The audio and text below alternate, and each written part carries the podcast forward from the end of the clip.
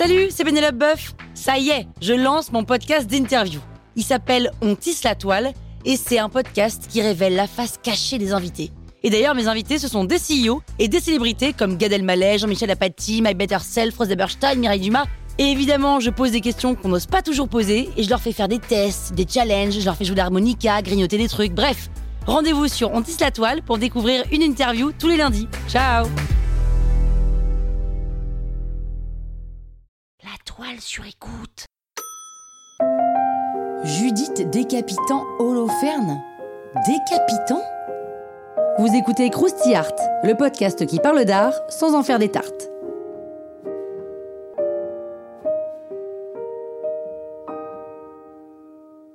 Artemisia Gentileschi, une femme peintre au XVIIe siècle. Oui, oui, oui, oui, oui, il y en a. Mais si, mais si, l'histoire de l'art s'est attachée pourtant à les oublier. Mais Artemisia Gentileschi, par exemple, est née à Rome en 1593 et c'est une vraie star de la peinture baroque. Carrière de 45 ans, tableau géniaux à gogo, salué par toute l'Italie, première femme à entrer à l'Académie de dessin de Florence et j'en passe. Eh bien, Artemisia est tombée dans l'oubli après sa mort et on ne l'a redécouverte qu'au XXe siècle, comme si l'histoire de l'art s'était ingéniée à l'ensevelir sous les toiles peintes par des hommes. Judith décapitant Holoferne, peint en 1612, est un des chefs-d'œuvre qui a contribué à la grande renommée de l'artiste.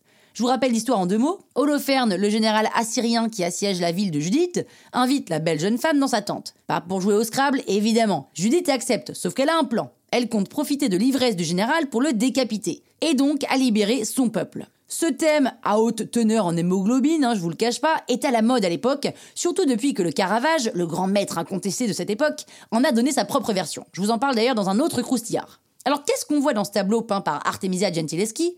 D'abord, on voit trois paires de bras et trois têtes qui s'entremêlent dans une lutte à mort. Le cadrage est serré sur les trois personnages et comme le fond est noir, façon Caravage, ça donne encore plus de force à l'action. La servante maintient Holoferne qui, les yeux révulsés, tente vainement de se débattre alors que Judith lui tranche le cou. Paf Et pour ajouter à la violence de la scène, le sang qui gicle sous la lame qui a déjà maculé les draps se détache sur le fond blanc du lit d'Holoferne. L'artiste en championne du clair-obscur modèle les corps et les visages des deux femmes avec une délicatesse qui contraste avec la violence de la scène. Judith et sa servante sont tout à fait concentrées et accomplissent leur tâche avec un sérieux et une détermination qui forcent l'admiration. Et puis ce qui est touchant dans ce tableau, c'est que la servante prend complètement part à l'action. Elle est carrément montée sur Holoferne pour maintenir le monstre pendant que Judith, lui, lui tranche le cou. Et en voyant cette peinture, magistrale de violence et de détermination, il est quand même difficile de pas penser à l'horreur qu'a subie Artemisia elle-même. Elle a été violée par son professeur de peinture, Agostino Tassi, et elle devra ensuite se soumettre à un procès affreusement éprouvant pour tenter de faire condamner son agresseur. Et dans ce contexte,